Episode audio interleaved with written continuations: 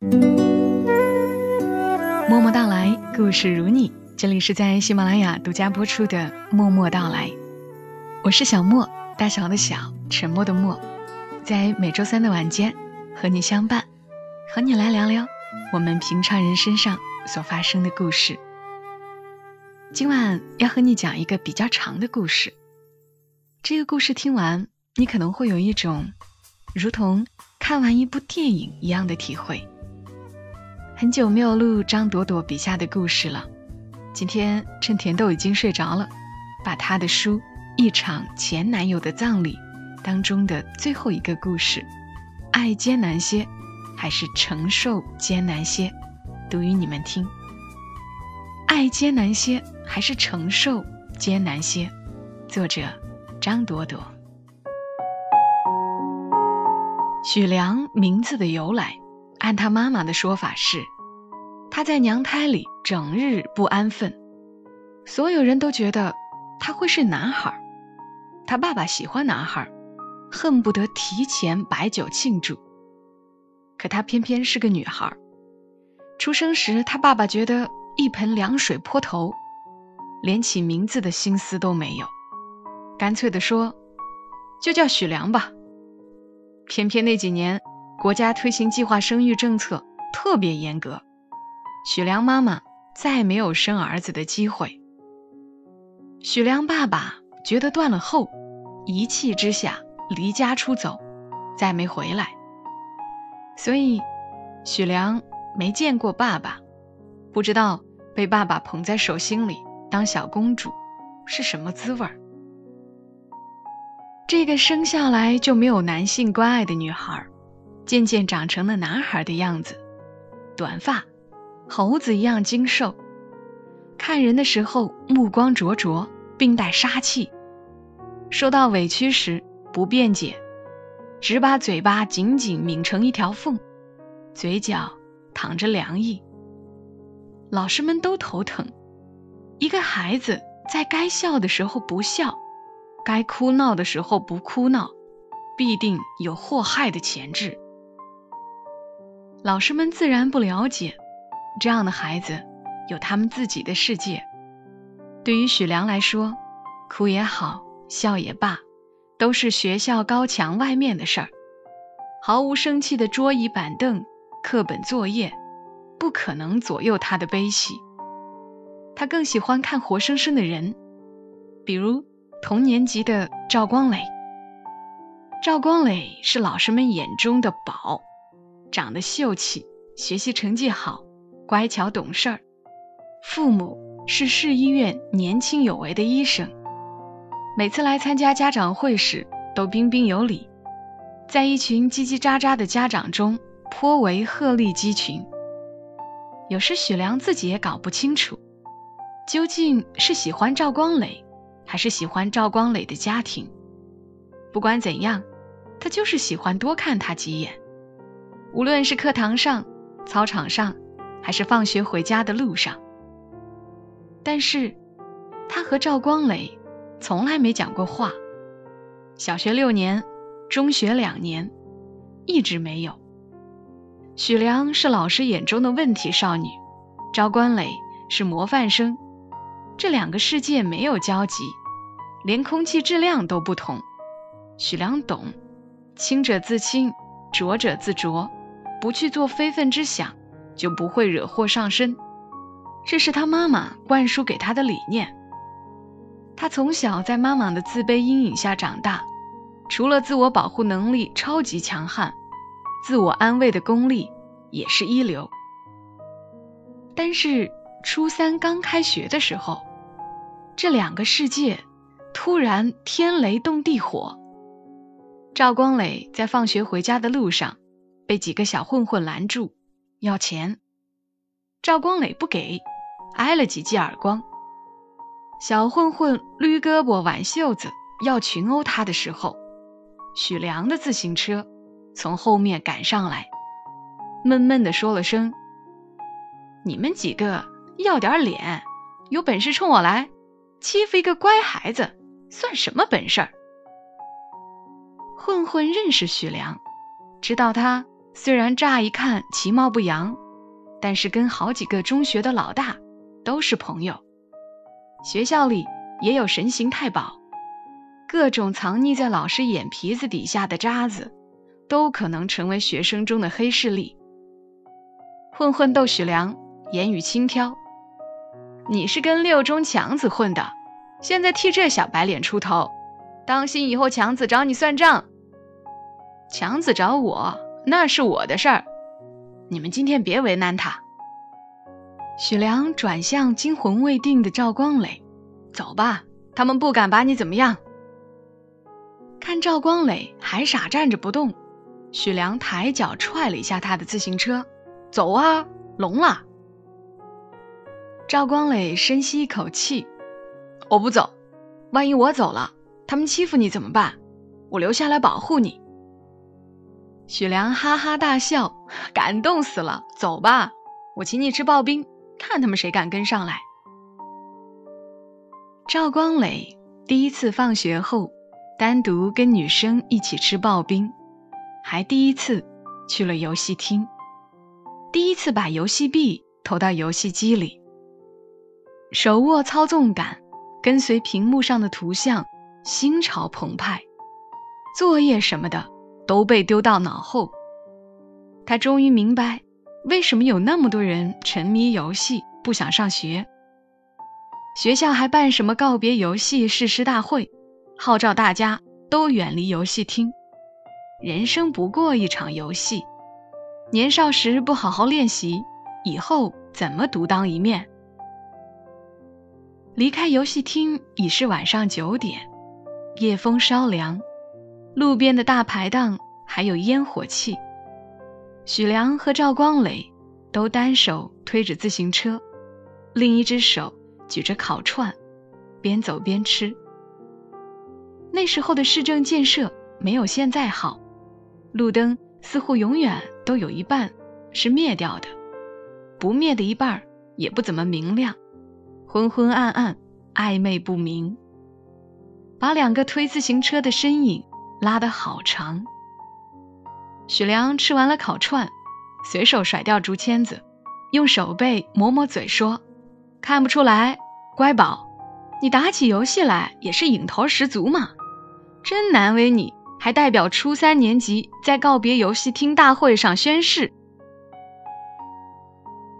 赵光磊也吃完了烤串，从书包里摸出纸巾擦嘴，笑着说：“你能不能别挖苦我？还有，你能不能别叫我乖宝？那叫你什么？”许良一双大眼睛咕噜一转，尖着嗓子学动画片里葫芦精的声音：“叫你帅哥。”嘴角。还挂着烤串上的辣油，故意做出来的媚态惹人发笑。赵光磊忍着笑意，拿纸巾轻轻擦了擦他的嘴角。你呀，就是平时装酷，骨子里还是个调皮捣蛋的小孩子。话音未落，那个调皮捣蛋的小孩子突然凑过来，踮起脚尖，把自己的嘴唇印在了他的嘴唇上。赵光磊只觉得手脚酥软，自行车哐当一声倒在了地上。暗无天日的初三复习，从那个吻开始有了亮光。许良终于原谅了从前那些喜欢围着赵光磊书桌前问问题的女生，他终于懂得那种迫切希望得到关注的心情。以前看到那些愚蠢笨拙的女生。没完没了追着赵光磊问这问那，实在可笑。现在他恨不得三拳两脚打跑那些小妖精，自己坐在他身边，陪他听完每一堂课，做完每一道题。他早就被班主任划进了破罐破摔黑名单，所以虽然他个子不高，也坐到了班级的最后一排。而赵光磊虽然个子高，但是为了让他跟后排的祸害分子划清界限，班主任让他坐到了中间位置，隔着三排，像隔着银河。自动长成小透明的许良，平生第一次有了被关爱的渴望。只要赵光磊回头看他一眼，或者他帮老师发卷子、发作业时，走到他身边，冲他笑一笑，或者放学时变魔术一样，在书包里摸出两个棒棒糖递给他，他都觉得人生有了意义。放学回家的路是许良最喜欢的部分，他不再跟混混们来往，其他学校的人来找他，他也一概不理。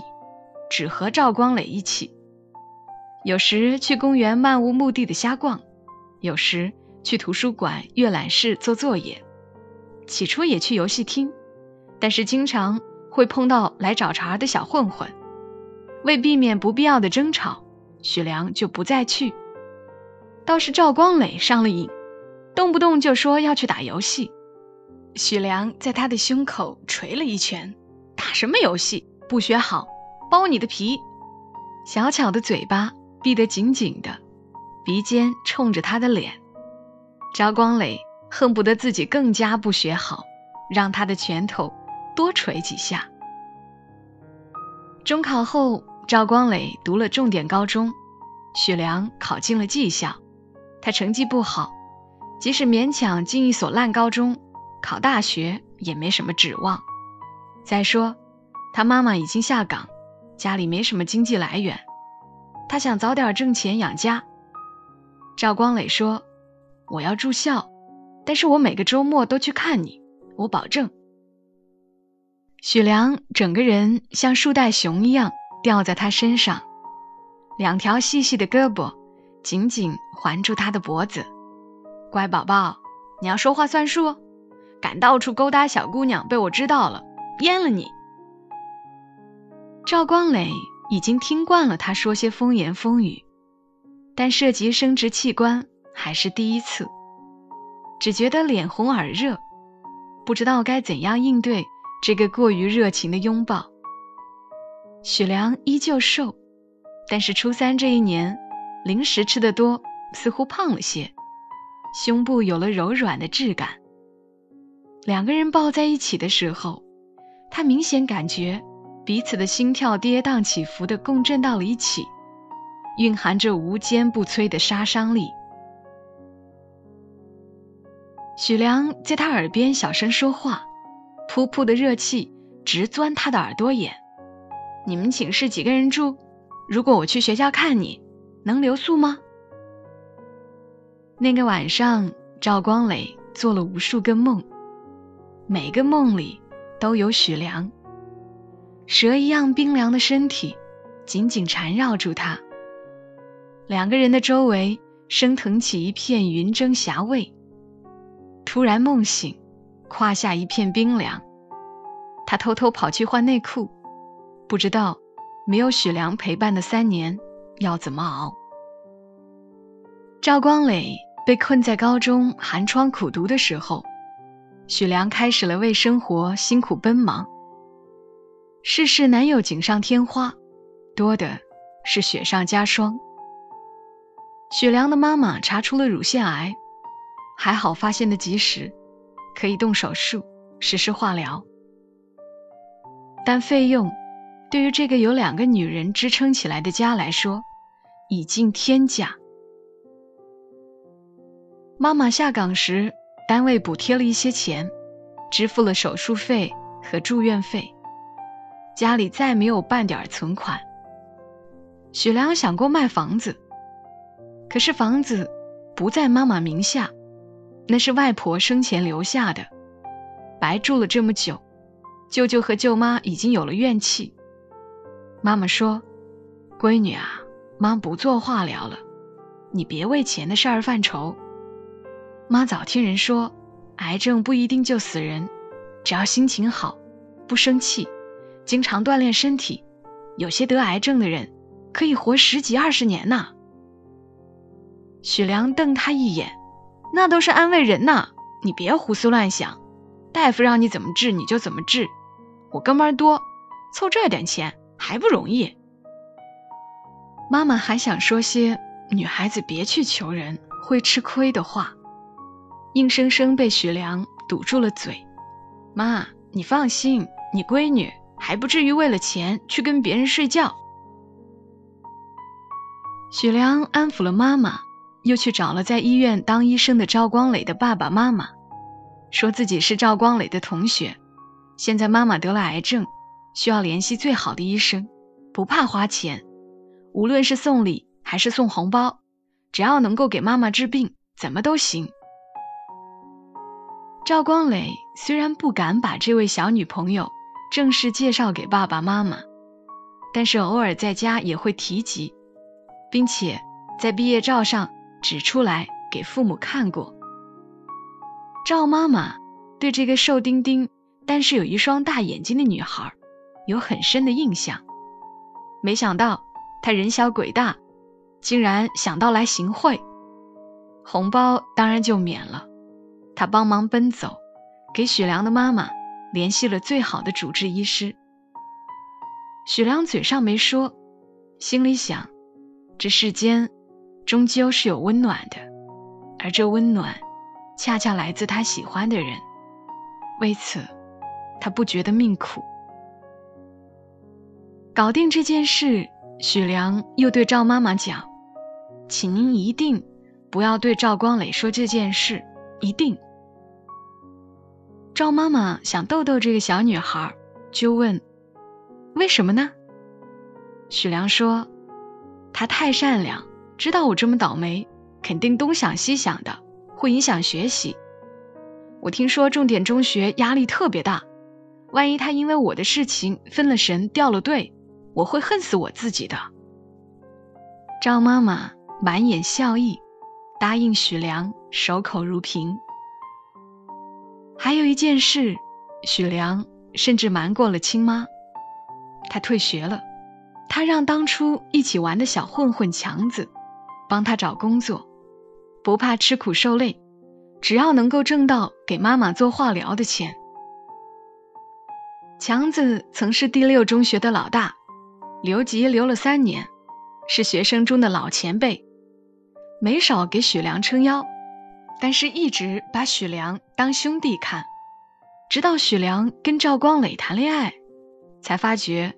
她其实是个小女孩，为此还曾经打趣儿他：“小梁子，为了一个乖宝宝都变性了。”那会儿，许良满眼只看得见赵光磊，完全不把曾经罩着自己的老大放在眼里。现在大难临头，赵光磊在学校里念书，挣钱的事儿只能找强子。强子说。你才十六岁，能干嘛？哪儿都不敢要你。许良甩甩半长的碎发，挺了挺胸脯。其实我十八岁了，只是个子小。既然你这么说，那我就帮你找活干。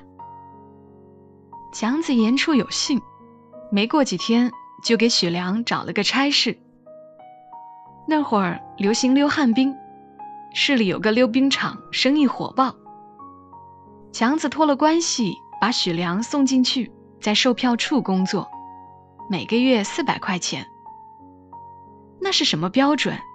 当年许良的初中老师每个月工资不过七八百块。但是没过几天，许良就辞职了，嫌钱少。强子劝他：“小姑娘，别太贪心，钱多有钱多的挣法，哥哥怕你吃亏。”我不怕吃亏，说完又心虚，改口说：“有哥罩着，我吃不了亏。哥哥，帮我找个挣钱快的活儿吧，我妈等钱治病。”说完，看着强子的眼色，小心翼翼地说：“你不是说娱乐城里推销啤酒的小费特多吗？你介绍我去吧，我能行。”强子。呸了他一声，把你送那儿去，我怕折阳寿。你以为卖酒就是把酒给人家，你收钱呐？那是得陪人喝的，还得卖笑，弄不好还……强子瞥了许良一眼，没往下说。反正你别去，老老实实在溜冰场卖票，钱的事儿，我帮你想想办法。许良第一次像女生一样撒娇，拉着强子的胳膊摇摇晃晃。强哥，我知道你是为我好，我不傻，我知道保护自己。你让我去卖酒吧，我真的需要钱。你介绍我去，还有人照应。要是我自己去应征，可能就更危险了。说着，还嘟起嘴巴。强子认识许良好几年，一直把他当男孩看，这是第一次重新打量他。头发长了，前面的刘海拿了个小夹子，胡乱别了一下，露出宽宽的额头。眼睛很大，就算不画眼线、不粘假睫毛。也显得立体又生动，鼻子挺，鼻头小，很俏皮。嘴巴不好，嘴唇太薄。据说嘴唇太薄的女人命不好。但是命不好并不影响美观呢。再说她的脖子怎么那么细，让人有种伸手去捏捏的冲动。强哥，强哥，帮帮我，帮帮我啦！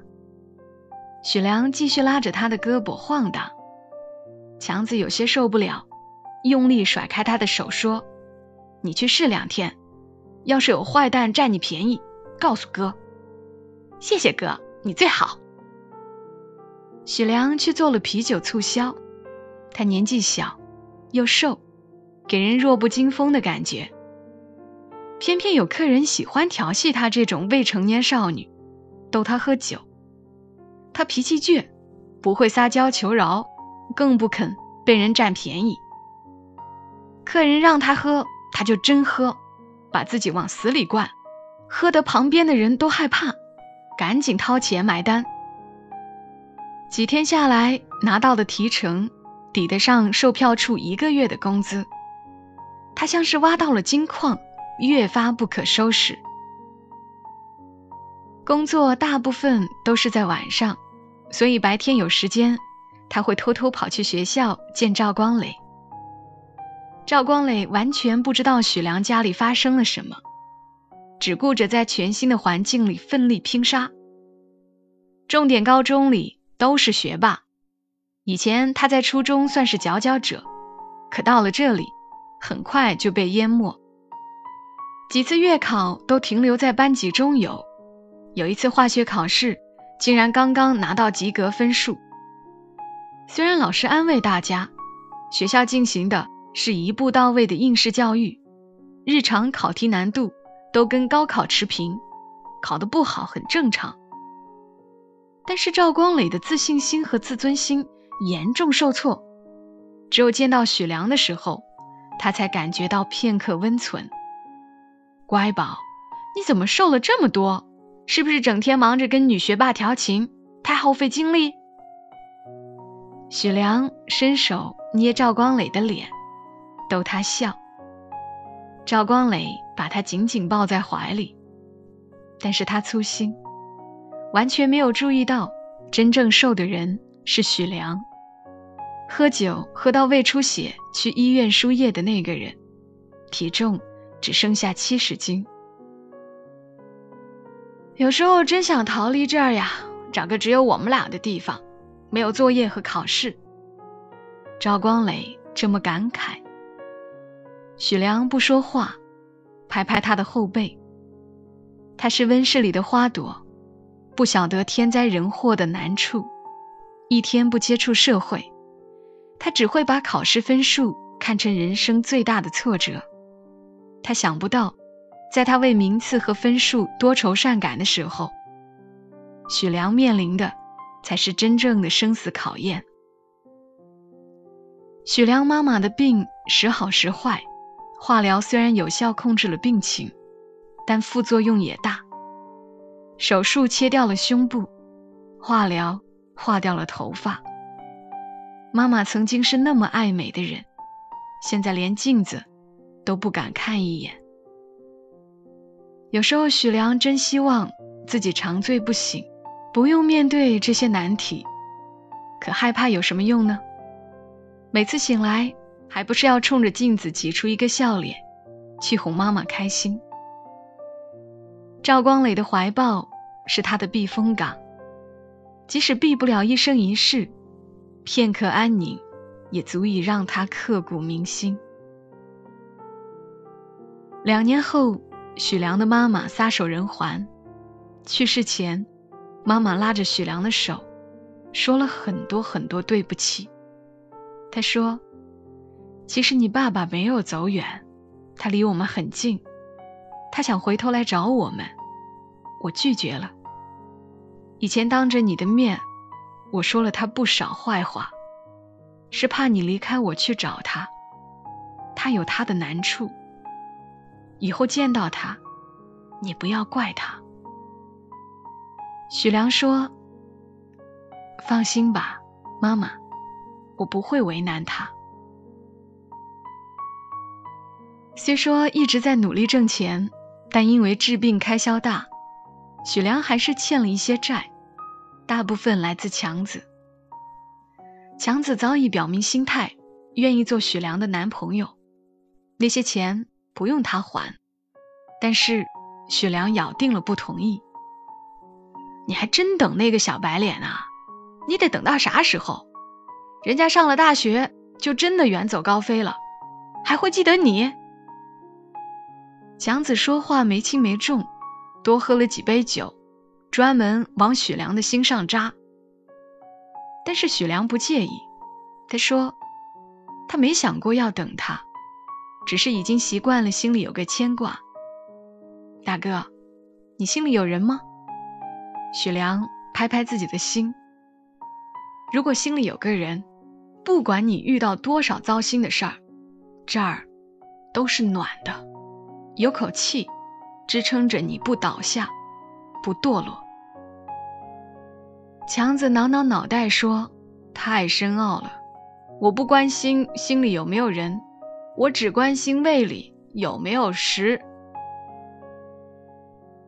许良把长发胡乱往脑后一挽，笑说：“所以说你不懂。离高考还有半年。”为了能够更好的集中精神复习，赵光磊搬离了学校的学生宿舍，在学校外面租了房子，每天有阿姨帮忙打扫卫生、做宵夜。他爸爸妈妈有空的话也会过去陪他，许良自然也会去。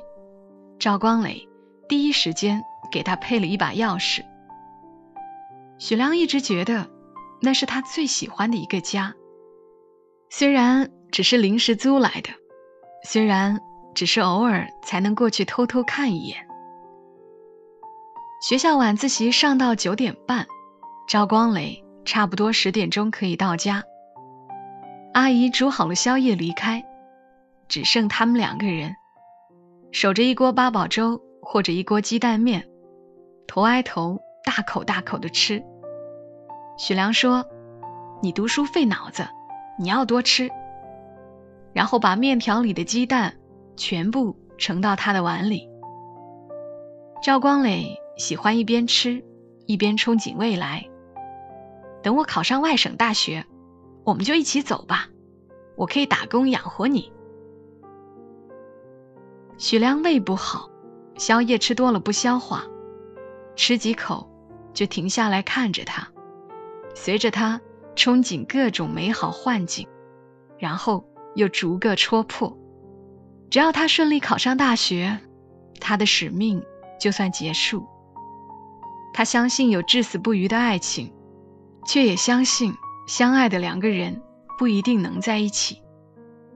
他和赵光磊完全是两条路上的人，能够走这一场已是缘分，额外的福祉他不会奢求。第一次在一起的时候，赵光磊有点紧张。许良逗他：“你还要当医生呢，碰女生身体都这么害怕。”赵光磊被施激将法，豪气的把光溜溜的许良往床上一丢，两个人笑着抱在一起。天地玄黄，最快乐的莫过于肌肤相亲。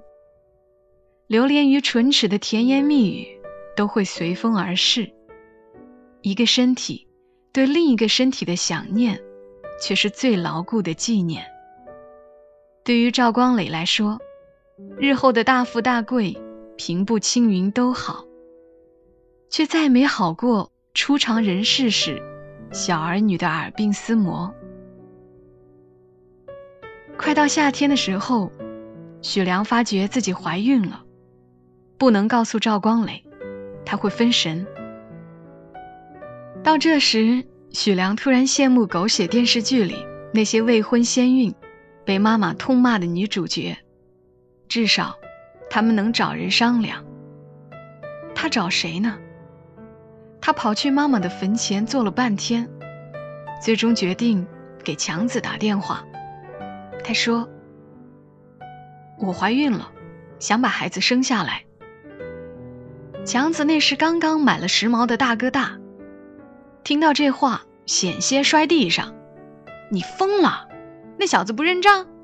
你别急，我先带你去做手术，然后去修理他。”许良紧着劝：“跟他没关系，我不打算嫁给他呀，我就是想要这个孩子。”如果我的肚子大起来，你就说是你的，行吗？强子再一次被挑战底线，你这是看哥哥我脾气好。许良隔着电话卖萌，哥，这么多年了，你都护着我，再帮我一次嘛。强子顿时没了脾气，我真是上辈子欠了你的。赵光磊金榜题名。考上了最好的医科大学，他兴高采烈地告诉许良，约他跟他一起走。许良叹气说：“傻子，我怎么可能离开？我早就是强哥的人了。”赵光磊以为他在开玩笑，还宠溺地捏他的脖子：“再胡说八道，我可要惩罚你了。”许良推开他的手：“我没开玩笑。”我说的是真的，乖宝，你在学校专心读书，哪里想过我们这些小混混的苦处？我都没告诉你，这几年我经历了什么，过得有多难。多亏强哥照顾我，给我解决各种麻烦。咱们不是一路人，你去当你的大医生，我留下来做强子的压寨夫人。咱们留着美好的回忆，以后老了，慢慢聊吧。许良永远忘不了赵光磊红着眼睛一遍遍说：“这不是真的，你骗我。”那歇斯底里的样子。他生得白，许良甚至嫉妒他比他还白。但是那天，他满脸充血，连脖子都红了，眼珠也是红的，像是凶神恶煞附体了一般。捏着他细细的胳膊，恨不得把他撕碎，口口声声问他究竟为什么。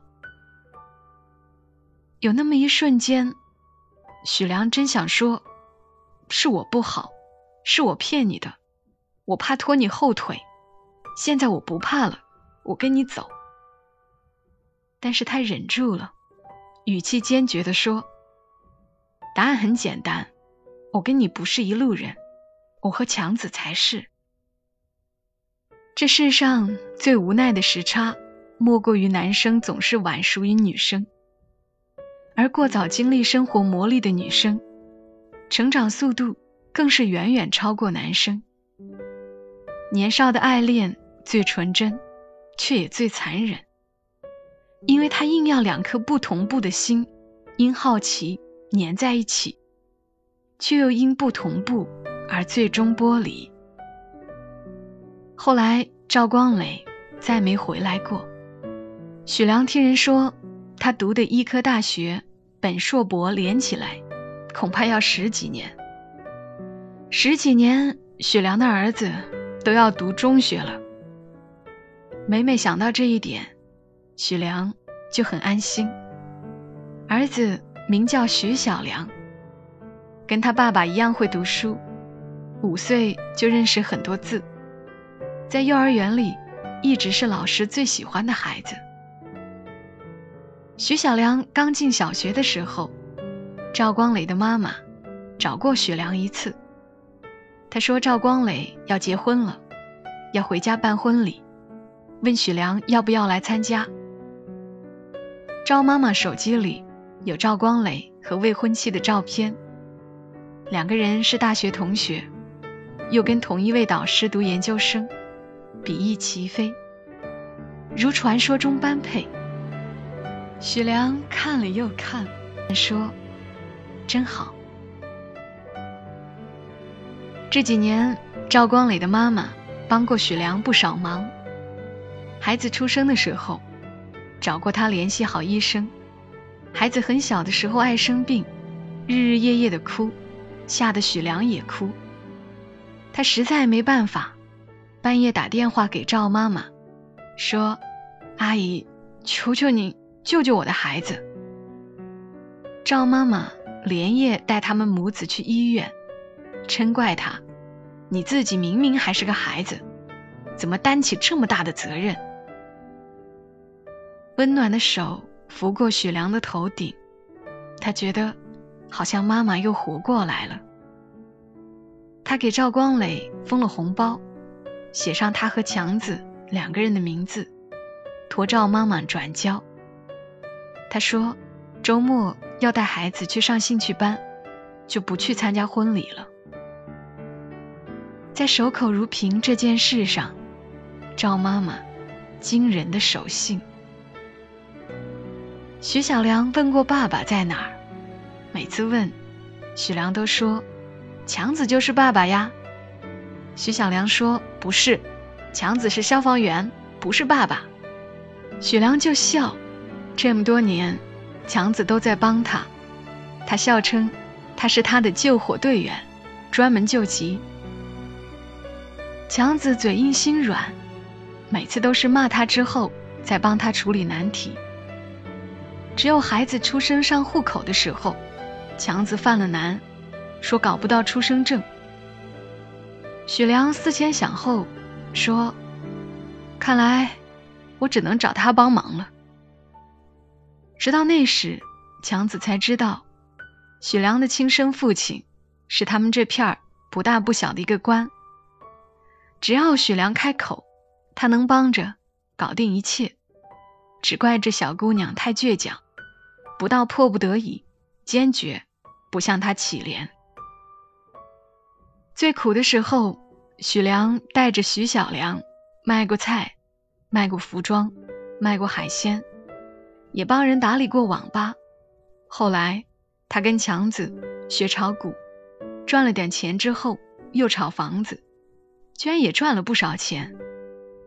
日子渐渐好转，孩子渐渐长大，许良就告诉徐小良：“不是爸爸不管我们，爸爸很爱你，只是现在还不能过来看你。等你长大了，好好读书，爸爸就回来了。”徐小良说：“我最爱妈妈。”两只小手紧紧抱着许良，许良觉得自己拥有了全世界。许良一直没结婚，儿子的个头快赶上他了，他还是那么瘦，那么漂亮。长发挽起来的时候，侧影像娜塔莉·波特曼。儿子说：“妈，现在就流行你这样的。”不老的少女，许良在他后脑勺上拍一把，乖宝，就会哄你老妈开心。心里有股暖流往上涌，他觉得那是他理解的爱。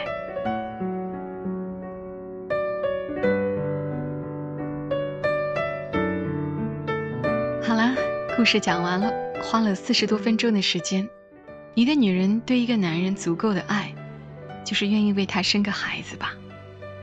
故事最后听起来还算美好，但小莫却希望世间只此一个许良。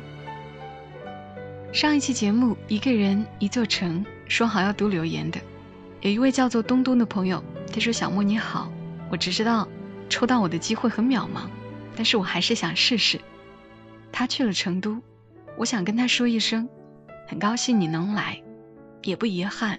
你离开，还有一位叫做小肥羊的朋友，他说一个人一座城，有爱时，无论在天涯海角，我们都会在一起。爱走了，哪怕在一个城市，再也不会遇到。再见了郑州，再见了曾经的帅大叔。现在的我在北京，即将要做妈妈了。曾经我爱你，爱得彻彻底底。现在的我，真心的希望每天陪你睡着的不是电影。祝愿你，祝愿我们。他的署名也是小莫，不过是泡沫的沫。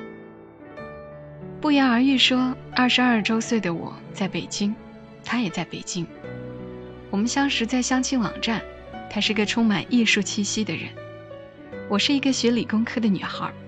刚认识的时候，我们聊得很开心，从自己的择偶观、家庭背景聊到自己的爱好，从《百年孤独》。聊到 Xbox 游戏机，但因为种种原因，我们一直没有机会见面。这也可以，因为我相信好事多磨。终于在三月二十五号，我们相约王府井。从北京昌平到王府井有四十七点三公里，一小时三十三分的车程，三十三个红绿灯，让我跨越半个北京城去见的人只有你。而现在。我的手机再也不会因为你而震动，奇迹终不会发生，我永远的失去你了。和大家分享完这个故事之后，真的有点累了，希望你能够听完。所有听到最后的朋友都是真爱呀，谢谢你们来听，更要谢谢张朵朵写下这样的故事。这里是默默到来，如果你想收听小莫更多声音，希望你能够关注默默到来的公众号，默默到来的全拼。再加一横，或者直接搜索中文“默默到来”，转发、打赏、点赞都是对小莫最好的支持。我们下期声音再会，小莫在长沙跟你说晚安。